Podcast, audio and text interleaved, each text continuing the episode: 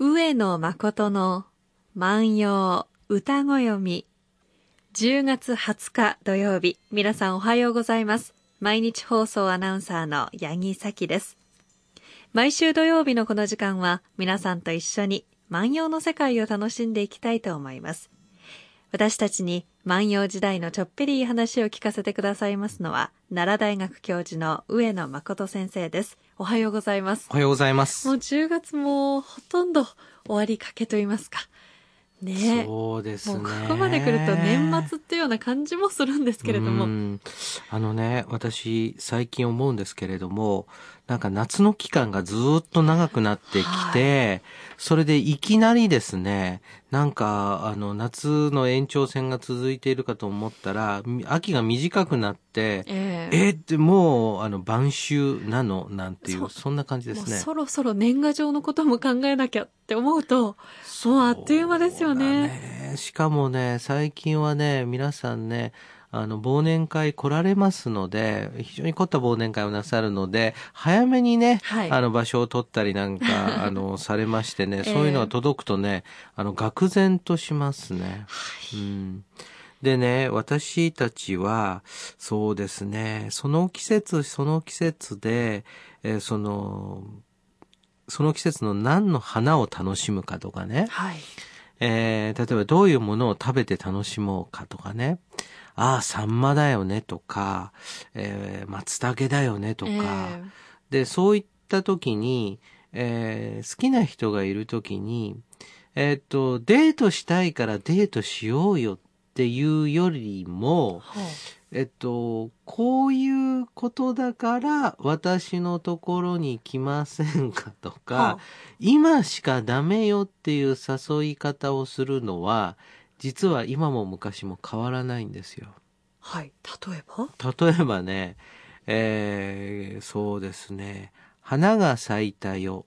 で、花が咲いた上に、今日は良い月が出たよ。はい、今日おいでなさい。で、もしね、はい、これね、メールでそういうふうにね、送られてきたらですよ。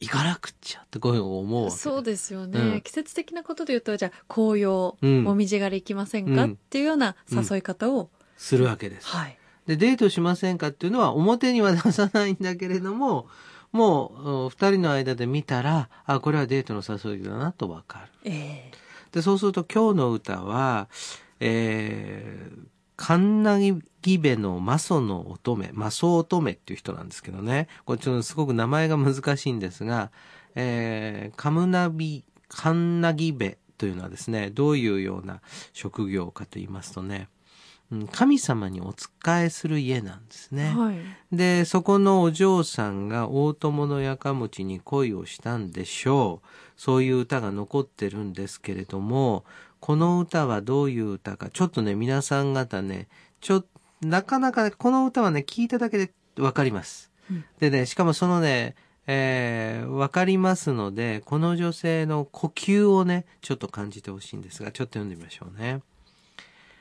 我が宿の萩の花咲けり、見に来ます。今二日ばかり、あらばちりなん。我が宿の萩の花咲けり、見に来ます。今二日ばかり、あらばちりなん。わかりますよね。積極的ですね。積極的ですよね。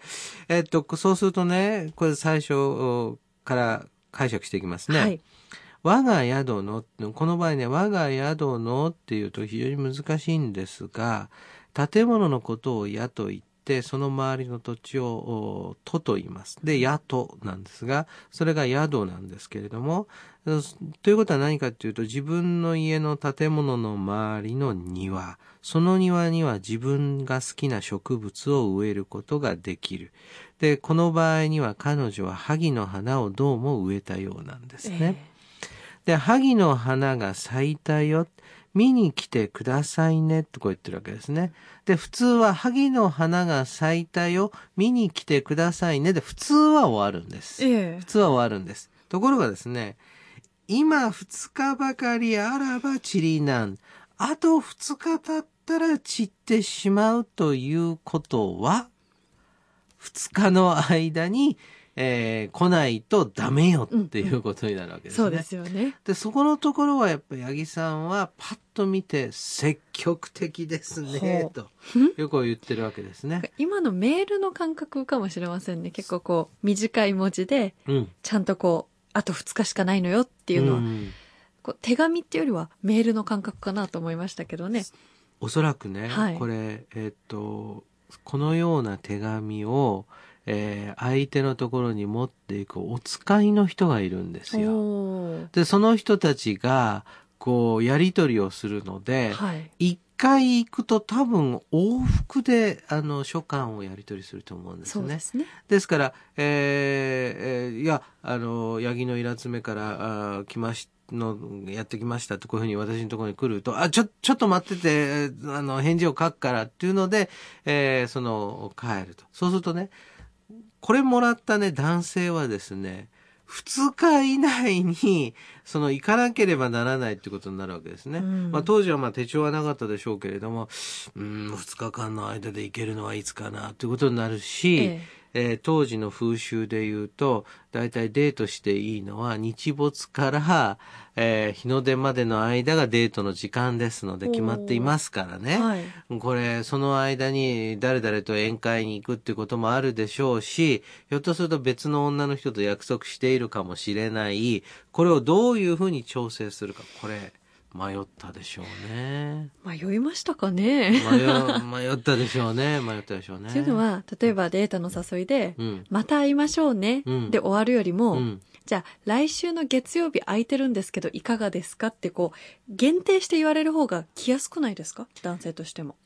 来やすくないっていうか、なぜ私が、あの、ここで顔がほころぶのか、よくわからないんですが。行きやすい、行動には出やすいんじゃないですか？と同時に、はい、これは明らかに、えっと、また会いましょうねっていうことだと、ひょっとすると、八木さんは、その、彼彼に対してですね、まあ、あの、まあ、合いそうで言ってるかもしれないわけですね。もうその、えっ、と、本当はもう会いたくないと思ってるかもしれないけれども、でもね、やっぱり日程がね、限定されると、え、本当に気があるんじゃないかってこういうふうにこう思うんですよね。なるほどね。だからこの女性はまあ、女性だから思うんですけど、あと2日っていうのはね、うん、きっとあと1週間くらいはいけそうなんだけども、早く来てほしいから2日って言ったような気がするんですよ。ついにあの、万葉解釈で私を超えましたね。勝手にアシスタントながら解釈してますが。いや、でもね、はい、今ね、言う通りだと思う。つまりね、えー、これ、こういう場合は、長く言うか短く言うかっていうと、はい、絶対にね、短く言うはずなんですよ。ね。ところがね、やっぱりね、これ、今日の放送でやっと分かりましたね。あの、男はバカだっていうことがね、よくね、分かりましたね。だからね、女の人はね、そこのところを計算しながら、で、えっ、ー、と、しばらく遅れてやってきて、来るとですね、なんていうかっていうと、あなたを待ってね、萩の花も待っていてくれたわねって言ったらね、うん、はあ、そんなロマンチックなことを言ってくれるの？っていうことになりますからね。そうですね。うん。これはもうやっぱりね、1300年来やっぱりね、日本の男性はね、女性の手のひらでね、もてあそばれてたのかな。いや、本当に今こうメールを送るような感覚と全く同じだなって思ったので、すごく共感しました。うん、なんか身近な女性として。うん、はい。あのね、えっと、11月号、もう発売されているんですけどね。えー、学当社の国文学という雑誌がありましてね、はい、でその国文学というその雑誌のですね、11月号のテーマがですね、万葉の恋歌。えー、で、副題がね、携帯短歌の時代に。おー。うん。はい。で、しかも、その雑誌が素晴らしいのはですね、私の論文一挙40枚が収載されてるんですよ。でね、それでね、考えてみるとね、携帯短歌の時代に万葉集を考えるっっていうのはね、今の学術雑誌ですよ、はい、あの、国文学っていうね、もう硬い硬い雑誌なんですけれども、その研究者たちが、あ、そうかと我々は携帯短歌を持ったら携帯短歌の感覚を持って万葉集を読み直してみたらどういうふうになるかということを学会のその第一線で活躍している人たちの論文集を作る時のテーマになったことを八木さんはこの番組5分間の中で考えた。うん、あそうですか、うん、そう。本当に万葉紙と携帯のメールってすごい距離があるように思えたんですけど、うん、これを見てあメールってまさに思いました、うん。うん、私はねあのいつも学生に言ってるんですけどねあのいわゆるメディアっていうのはねやっぱ技術革新がもう延々と続いていったわけですよね。はい、あの文字を知り紙を手に入れっていうところからね始まって。で電話電報とかね。ところがね考えてみるとねそこでのコンテンツ、中身っていうのはね、うん、なんと変わってないことか。ね、1300年。1300年。はい。で、しかもね、これやっぱり感覚としてね、あの、家においでよっていうのはね、なかなかやっぱり言いにくいことなんですよね。そうですね。はい、はい。その時に、やっぱりね、今2日ばかり。でね、やっぱ八木さんはね、限定された方が来やすいんではないんですか。うん、で、私はね、いや、こういうふうに限定されるとね、もう男性としてはね、もう狂気乱舞の世界ですよ、と言い、で、実際には八木さんは深読みして、いや、これは期間は長くあるんですよ、と。うんでそうすると私はもっともっとね、限定して、えー、彼氏 A が2日以内に来ました。そうすると彼氏 B には今2日ばかりというように、また歌を送って、またあの彼氏 B と楽しむ。そうするとね、1週間ね、日替わりで彼氏と楽しむことができると。そういうことまで私考えましたよね。そこは先生だけですね。そこは私はもう一人だけですね。お一人だけで結構です。なるほどね、なるほどね。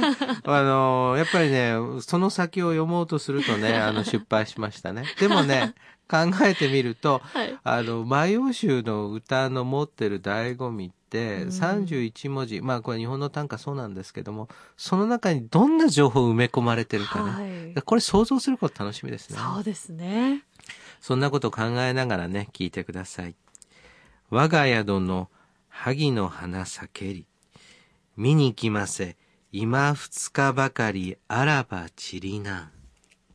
私のお家の庭の萩は咲いたよ。見に来てよ。あと二日経ったら散ってしまうのよ。ということでしょうか。牧八の1621番の歌をご紹介しました。さて、今週は MBS スペシャルウィークです。もちろん、上野誠の万葉歌声みも素敵なプレゼントをご用意しました。今回は小学館から発行されている上野先生の本小さな恋の万葉集をお便りをいただいた皆さんの中から抽選で10人の方にプレゼントいたします。宛先です。郵便番号530-8304毎日放送ラジオ上野誠の万葉歌ご読みの係。また、メールアドレスは、歌ご読み、アットマーク、mbs 1179.com です。たくさんのご応募お待ちしています。メール、おはがきとも10月24日水曜日到着分まで有効とさせていただきます。先生、この本こそ恋のお話がいっぱい詰まった本ですよね。そうです。メール感覚で訳してますから。はい。たくさんのご応募お待ちしています。それでは、上野誠の万葉歌声読みは来週です。さようなら。さようなら。